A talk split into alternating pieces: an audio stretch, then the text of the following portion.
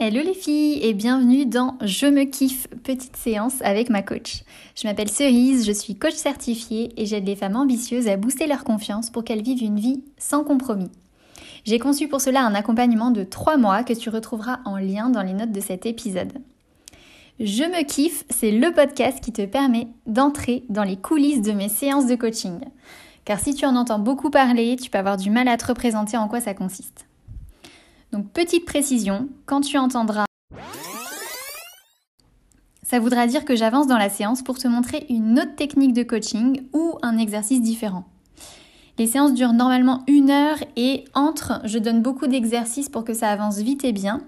Les filles peuvent aussi m'écrire quand elles le veulent, le soir, le week-end. Donc là, tu vas voir un fragment de notre travail ensemble, mais je suis sûre que tu vas trouver ça passionnant toi aussi. Allez, c'est parti, je t'amène au travail avec moi.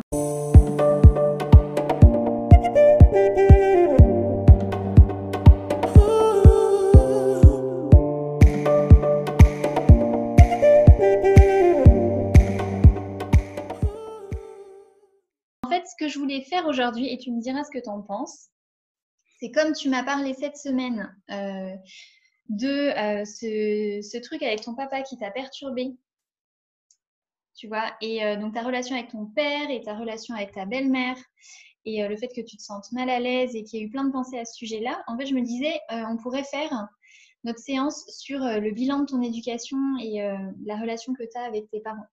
Est-ce que ça te va pour aujourd'hui? Ça me va. Ouais, ça te semble cohérent avec ce que tu vis en ce moment? Euh, Ouais, bah oui, bah de toute façon, je pense que c'est. Enfin, il faut en passer par là, euh, je pense, pour comprendre certaines choses peut-être. Donc. Euh... Ouais, ok. Super. Ouais, dans, dans tous les cas, on l'a fait. D'habitude, je ne la fais pas si tôt dans le, dans le coaching, mais vu que là, il y avait ça qui était beaucoup ressorti donc dans ton document euh, de préparation à l'entretien que tu m'as envoyé avant la séance, je me suis dit, bah, on va, peut-être faire ça maintenant, comme ça, euh, ce sera fait. ça me va. Ok. Euh, alors, ce que je voulais te demander, c'est par qui tu préfères qu'on commence? Est-ce que tu préfères qu'on commence par euh, ta mère ou par ton père? Et peut-être qu'il vaut mieux qu'on voit peut-être le plus lourd, entre guillemets, en premier, comme ça, si on n'a pas le temps de finir, eh ben, tu feras le plus léger, lequel Alors, on va commencer par mon père. Ouais, je m'en Ok. Alors, donc ce que tu vas me dire, c'est euh, qu'est-ce qui conditionne encore dans ta relation avec ton père et que tu as envie de pacifier en tant qu'adulte pour euh, faire le point, euh, avancer, voilà. C'est-à-dire qu'est-ce qui me bloque encore dans ma relation avec lui, c'est ça? Ouais, qu'est-ce qui a encore un impact sur toi et qui te, qui te perturbe encore? Bah, Le fait qu'il soit euh, pas très démonstratif, mmh.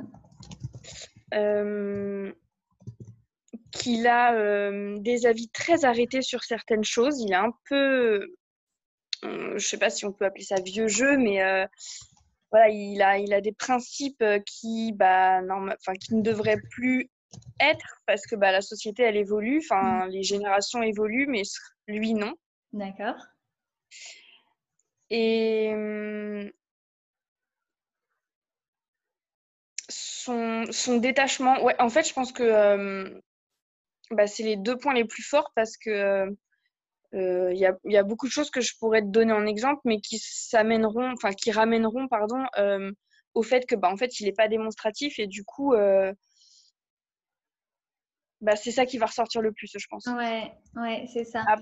Après, il est, euh, il y a, j'en profite pendant que ça me vient comme ça, mais mmh. il, est très, euh, il est pas très grand, mais il est assez costaud, donc du coup, il est assez. Euh, puis quand j'étais petite, il criait beaucoup. Moi, j'en ai eu peur pendant longtemps. Hein. Ma grand-mère pourra témoigner, mais euh, ouais, j'en ai eu peur pendant, pendant longtemps. Hein. D'accord. Ok. Et encore maintenant ou pas? Ça dépend. Mmh. j'en ai j'en ai plus peur pour les enfin j'en ai peut-être encore peur mais pas pour les mêmes raisons. Euh, je pense que ma, peur maintenant elle se limite surtout à, l'avis qui peut se faire de moi. Donc encore une fois euh, bah, au regard euh, qu'il peut porter sur moi mais sinon non. Beaucoup moins qu'avant ok. D'accord. Ok, et euh, donc euh, quand tu me disais qu'il n'était pas démonstratif, euh, ce qui joue, je, je, le dis quand même pour que les gens qui écoutent arrivent à suivre, parce que nous, on, on, a beaucoup échangé entre les séances, mais c'est cette sensation qu'il préfère, donc parce qu'il s'est remarié avec ta belle-mère, et cette sensation qu'il préfère les enfants de ta belle-mère et qu'il n'aime pas forcément ta fille à toi, c'est ça? Bah, En fait, c'est ça, c'est que ma belle-mère est très proche de ses enfants. Mmh. Euh, ils se parlent presque tous les jours, etc. Donc ça, en soi, bah, c'est normal. Mais euh, c'est vrai qu'il a une manière de se comporter et mmh, d'être avec ses enfants à elle. Euh, bah, il n'est pas comme ça avec ma sœur et moi. Et mmh, et moi, je me sens encore plus en retrait euh, comparé à ma sœur parce que ma sœur, elle, elle arrive, euh, elle arrive quand même à prendre du temps euh, pour au moins lui envoyer des textos de temps en temps et puis, et puis quand même passer le voir, passer le voir de temps en temps. Est-ce que tu penses que dans sa famille, on exprimait beaucoup ce qu'on ressentait, on était câlin, on, se disait des, des mots gentils, des choses comme ça? Euh, je ne sais pas du tout. Ok, ça marche. Tu sais, c'est. Euh, dans me renseigner. Ouais, dans nos générations actuelles, on est très axé sur euh, le fait d'être bienveillant, d'être positif, d'être, euh, d'encourager. Mais en fait, les générations avant nous, les, les parents n'avaient pas du tout les mêmes rapports aux enfants. Maintenant, on choisit d'avoir des enfants. Enfin, on se dit combien on en veut, on peut contrôler tellement de choses. Alors qu'avant, euh, les enfants n'étaient pas euh, forcément désirés, puis ils n'avaient pas la même utilité. Enfin, on savait qu'ils pouvaient mourir. Bon, là, je parle d'il y a longtemps, hein, mais. oui, oui, oui. Mais en tout cas, il y avait moins d'expression aussi de sentiments. C'est assez récent, là, dans notre. C'est notre génération où on exprime beaucoup notre amour. Et, avant, ça se faisait pas trop. Donc, peut-être que lui aussi, il n'a pas eu cet exemple-là, et donc c'est plus compliqué pour lui de l'exprimer. Je sais pas. C'est une hypothèse. Hein. Non, mais ça peut. Euh, j'ai noté qu'il faudrait que je me renseigne auprès de ma grand-mère, éventuellement, pour en savoir un peu plus. Ça pourrait peut-être expliquer certaines choses. C'est euh, comment cette relation avec ton père, elle t'a permis de te construire? Parce que, tu sais, souvent on se dit, bah moi j'aurais préféré avoir un autre père, mais avec un autre père, tu aurais été une personne différente. Tu as forcément développé des savoir-être et des savoir-faire, soit en opposition à ce qu'il est, tu t'es dit je veux pas du tout être comme lui, soit euh, par euh, euh, comment on dit mimétisme, tu vois. Donc est-ce que tu peux me dire ce que tu as développé à travers cette relation? En positif Ah, en positif? Bah oui. alors, en positif, j'ai tendance à dire toujours que j'ai hérité de la de l'empathie et de la de la folie et de la douceur de ma mère et euh, plus euh, du caractère un peu euh, bourré de principes. Enfin voilà, mon père, quand il veut quelque chose, il veut que ce soit fait tout de suite. Donc je suis un peu comme ça aussi. Ce serait quoi? Ce serait de l'exigence? Comment t'appellerais ça? Ou de la détermination? Enfin, t'appelles ça comment toi? Euh, non, on peut qualifier ça euh, d'exigence. Super. Ouais. Très bien. Euh, on, va, on, va, dire que mon père m'a mis les, les, limites que ma mère n'a pas su me mettre, enfin, n'a pas su mettre. Ok. Donc, il t'a permis d'avoir un cadre Oui, un minimum quand même. Ok. Enfin, en tout cas, aujourd'hui, je, je le prends comme ça. D'accord. Ok. Et quoi d'autre alors? Qu'est-ce qui fait Comment cette euh, relation avec ton père a permis de construire la Dorienne que tu es aujourd'hui? Comment ma relation avec lui euh, a permis d'être ce que je suis aujourd'hui euh,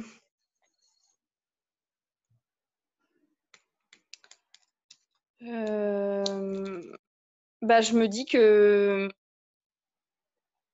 j'ai pas envie. Mmh j'ai comment dire, j'ai pas envie que ma fille. Euh, bah après, je suis, je suis sa maman, donc c'est difficile à dire. Mais euh, enfin, je, je, me perds dans mes pensées. Je sais même pas si ce que je vais dire, ça va être cohérent, mais. On s'en fout. Balance. moi, je sais que voilà, il y a, y a eu une, il y a un immense fossé entre mon père et moi, et aujourd'hui, euh, je veux pas que ma fille elle connaisse ça, peu importe avec qui, au niveau de la famille. Alors, c'est-à-dire, tu veux pas qu'elle soit éloignée des membres de sa famille? Oui, et en fait, moi, en fait, à cause de ça, j'idéalise peut-être un peu trop les relations, c'est-à-dire que j'ai souvent envie, enfin, j'ai souvent en tête, voilà, d'avoir une famille soudée, que ce soit mhm. ma famille que je construis à moi oui. ou euh, ma famille avec mes proches. D'accord. Mais, euh, mais bah, c'est pas ça en fait que mhm. j'ai en vrai. Et du coup, euh, bah, j'ai, en... Ouais. Ok. Beaucoup. Ouais, tu sais, parfois il faut, il faut savoir faire le deuil de la famille parfaite. Ouais. En tout cas, celle que tu ne contrôles pas, c'est-à-dire celle qui était là avant toi. Celle que tu construis, tu vas y mettre tout ton cœur et euh, c'est ce que tu es déjà en train de faire avec ta fille. Tu as une super relation avec ta fille. Oui, dans l'ensemble, moi, ouais, franchement, ça va. Mais celle qui était là avant, parfois c'est compliqué. Parfois, il faut savoir lâcher sur certains trucs et juste prendre ce qu'il y a à prendre et mettre de côté ce qu'on n'aime pas et qu'on ne peut pas changer. Je te le dis parce que moi aussi j'ai dû le faire, hein, le deuil de la famille parfaite. Moi, je suis pas forcément hyper proche de tous les gens de ma famille. Mais en fait, euh, du coup, j'ai découvert d'autres personnes de familles plus éloignées avec qui euh, je me sens trop bien et j'ai l'impression avec ça, mes amis, mon mari maintenant, et de, de, construire en fait ma nouvelle petite famille, tu vois? Où tu prends que les personnes les plus euh, ouf en fait, avec qui tu es trop bien. Ça va? Ça travaille là-haut? Ouais, ouais, ouais. Bah, en fait, euh, ça, me, ça, me, ça me renvoie à une, à une phrase que m'a dit euh, ma psychologue, parce que j'ai été suivie pour, par une psychologue quelque temps. Mmh. Et, et, une fois, elle m'a dit bah, les relations toxiques, bah faut s'en séparer, que ce soit un ami, une connaissance ou même quelqu'un de la famille, quoi. Mmh. Et euh, de la manière dont je parlais de mon papa, bah, elle a qualifié ça de relation toxique. Mm. Il y a différents, différents degrés de toxicité, je ne sais pas si ça se dit, dans les relations. En gros, une personne toxique, ça peut être juste une personne où quand tu la vois, tu te sens mal après, tu te sens toujours euh, pas à ta place. Ou, euh, alors, il faut travailler sur soi, hein, bien sûr, pour se sentir bien aussi, de être en accord avec soi-même. Mais je veux dire, il y a parfois des gens qui te font te sentir mal ou euh, qui sont déprimés tout le temps, qui sont toujours à parler de trucs pessimistes, euh, tu vois.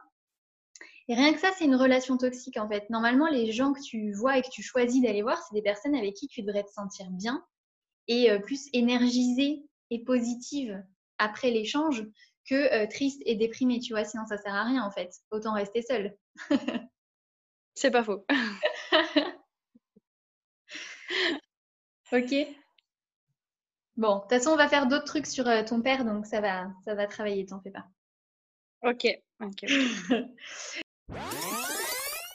Et alors toi, qu'est-ce que tu veux créer de nouveau? Avec lui? Alors non, euh, dans ta vie, pour ta vie future, euh, qui n'a pas été amenée par lui, c'est-à-dire soit par mimétisme, soit par opposition, qu'est-ce que tu crées de nouveau qui vient pas du tout de ta relation avec ton père?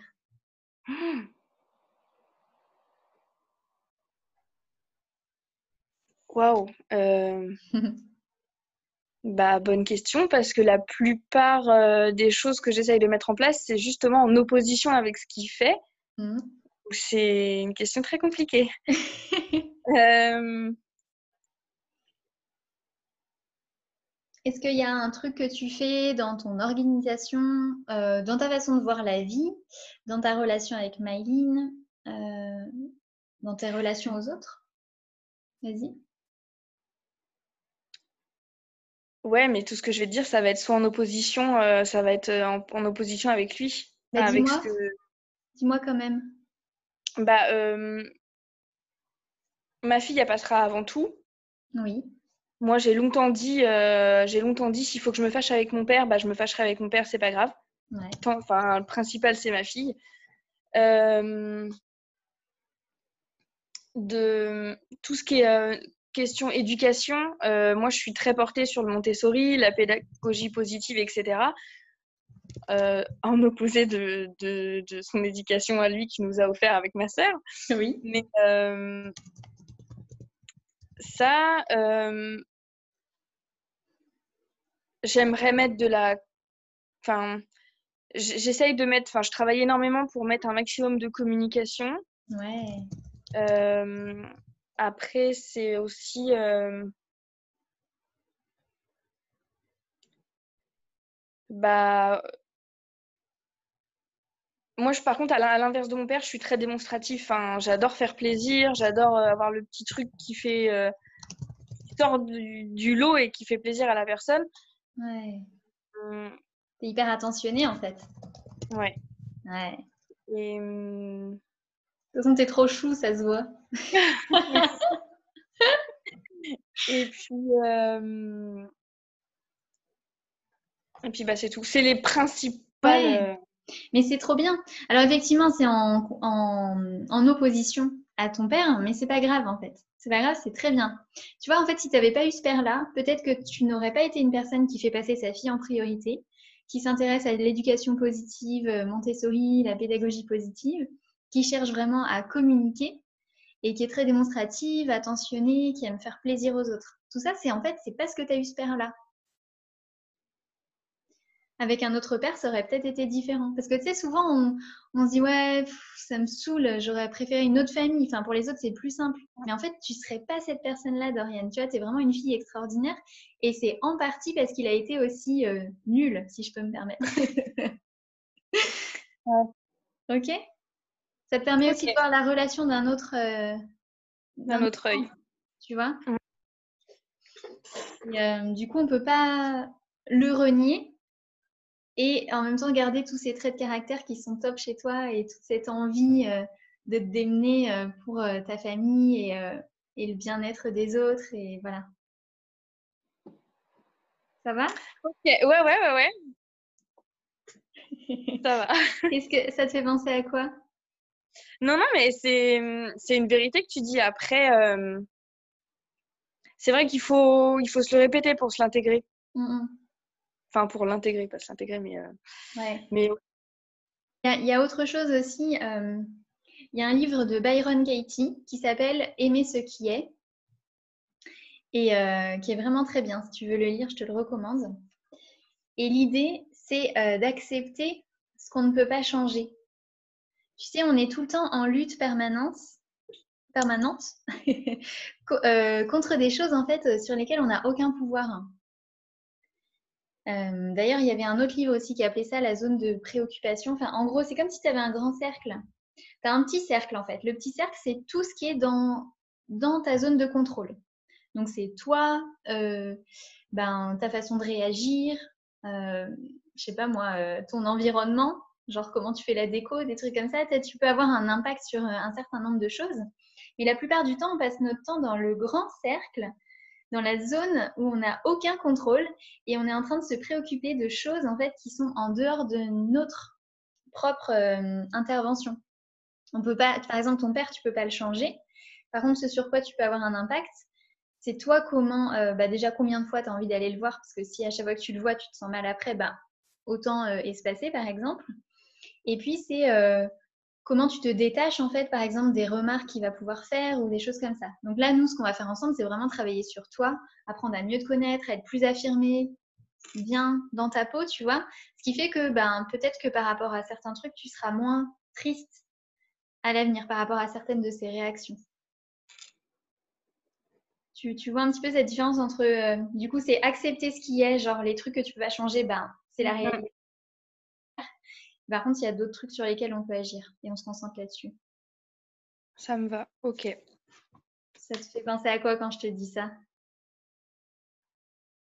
Bah, en fait, euh, c'est bête, hein, mais euh, hein? j'imagine une, une, maison.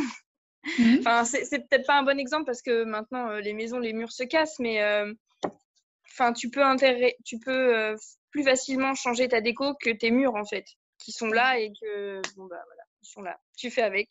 Ouais. Tu aménages en fonction de. Oui, c'est ça. C'est ça. Mais ta maison, elle peut être extraordinaire. Hein. Ça ne veut pas dire que ça va être nul parce qu'on ne peut pas changer certains, certaines choses. Oui, après, il faut savoir jouer avec le mur qui n'est pas droit pour en faire un super truc. c'est ça. En gros, en gros c'est ça. J'adore. oui. Je suis très. Euh, j'aime beaucoup les images. Hein. Ça me parle beaucoup. Les métaphores. Du coup, voilà, c'est vrai que. Ouais. Ouais, ouais. Euh, voilà, mais c'est un peu ça en gros. Voilà, ta maison, elle sera quand même extraordinaire, mais tu auras fait avec les réalités de la... des fondations. En fait, moi, je trouve qu'on devient adulte le jour où on arrive vraiment à couper le cordon avec toutes les figures d'autorité et qu'on se rend compte que nos parents, finalement, c'est juste des êtres humains, 50-50. 50%, géniaux, 50% moins géniaux, avec des failles, beaucoup, comme nous, et que ce n'est pas, des sur... pas des surhommes ou des surfemmes qui, eux aussi, ont été enfants, et qu'en fait, ils n'ont aucune autorité sur nous maintenant, puisqu'on fait ce qu'on veut euh, quand on veut. Mais il y a encore tellement d'adultes, entre guillemets, qui se comportent comme des enfants, mm. des enfants euh, vis-à-vis de leurs parents. Donc l'objectif en faisant ça, c'est vraiment que tu prennes vraiment ton, ton pouvoir et ta responsabilité en tant qu'adulte et euh, qu'il n'y ait plus du tout de choses qui te dont tu te sens redevable entre, guillemets euh, par rapport à tes parents. Je ne sais pas si tu vois ce que je veux dire. oui, si, si, oui, oui. Mm. c'est vrai. oui, ouais, j'ai compris. Tu te sens comment par rapport à ça? Est-ce que tu as encore l'impression parfois d'être la petite Doriane? Euh, oui, complètement. Euh, par rapport à mon père, oui, complètement. Ok. Donc, donc c'est vraiment ça l'idée là. C'est que tu puisses t'affranchir de ça et que tu te rendes compte que, ben, en fait, vous êtes à égalité. Parce que vous êtes deux adultes. Et lui, mm. c'est pas mieux que, pour, mieux que toi ce qui est bon pour toi. Au contraire, il n'y a que toi qui peux savoir. Et tu es responsable de ta vie et tu fais ce que tu veux maintenant. Mais il peut rien dire. Mm. après, le truc, c'est que quand il dit, bah, ça me touche, alors que ça devrait pas. Comment ça? Bah, euh, J'ai déjà eu des, moments dans ma vie où, au lieu de. où j'aurais aimé euh, soit qu'ils me disent rien, mhm. soit euh, bon, bah, qu'ils me, me soutiennent. Mais lui, c'était plutôt du genre à, à m'enfoncer, en fait. Donc, du coup. Et du coup? Bah, tu te sentais euh, comment? Ah, Je me sentais pas bien. Euh, j'ai du coup, ça me renvoie au fait que euh, bah, je cherche tout le temps son approbation, alors que bah, j'en ai pas besoin, mais j'ai bah, l'impression que à partir du moment où il va pas me la donner, bah, je, vais, je vais être une fille qui va pas finalement, qui, je vais me rendre compte en fait que bah, j'arrive pas forcément à faire les bons choix, que je suis pas capable de, enfin, que je suis pas capable de faire les bons choix, que je suis pas euh, capable de mener les choses à terme, enfin, de les faire bien, etc. Et, hmm. et encore, ce qui s'est passé dimanche, ça m'a, ça m'a renvoyé à ça, en fait. Ouais. Donc, du coup, euh, enfin, j'ai 30 ans quand même, donc euh, faut peut-être que je m'en sorte, quoi. Enfin, faut que j'arrive à, sortir de ça. Ouais, carrément. On, ça, du coup, c'est aussi des croyances. Donc, sur euh, ce que tu es capable de faire et euh, sur euh, l'impact que ton père peut avoir en fait sur tes décisions. On travaillera dessus dans une autre séance aussi, mais, oui, carrément, en fait, tu n'as pas du tout besoin de son approbation. On s'en fiche, en fait. Mais l'approbation de, de n'importe qui, en fait, tout ce qui compte, c'est que toi, tu sois OK avec ce que tu fais et ce que tu décides. Bon, après, je comprends hein, qu'on ait envie du soutien de la part de ses proches, mais lui, c'est pas une personne qui, euh, qui donne son soutien, j'ai l'impression, pas plus que ça. Enfin, en tout cas, il l'a donné à tes demi-frères et sœurs, mais c'est ça qui te. Bah, c'est l'impression qu'il en sort. Après, je dis pas qu'il m'a jamais soutenu, mais euh, hmm. voilà, c'est vrai que bon, il y a eu des, des périodes où, euh, où il aurait pu mieux faire. Ouais. Hmm. Il y, a, y, a un truc super intéressant aussi. c'est dans le podcast Change ma vie, d'ailleurs, que tu connais. Oui. Oui, très bien même. Ouais, est-ce que tu l'as écouté? Alors attends, cet épisode, comment il s'appelait? Le manuel. Euh, non, parce que j'en suis qu'au 5. Ah, ok. entre 50 et 55, je crois. Oui, épisodes. Je croyais que tu allais me dire 5. non, non, non. j'ai commencé il y a quelques temps et euh, dès que je peux faire un peu de trajet en voiture ou quoi, je les mets. Je les mets Mais euh, c'est vrai que du coup. Euh, trop bien. Trop, trop cool. Donc, ouais, ce podcast est vraiment génial. Et euh, donc, le manuel, en gros, et ça, je m'étais tellement reconnue. On, a, c'est comme si, en fait, sur chaque personne qui a autour de nous, on a un manuel, un guide sur ce qu'il devrait faire. C'est comme s'il y avait une page. Ce qu'il a le droit de faire, ce qu'il n'a pas le droit de faire. Et en fait, nous, on veut contrôler tout le monde comme ça en disant, ben non, mais je comprends pas, c'était pas dans le manuel, c'est dans la mauvaise liste.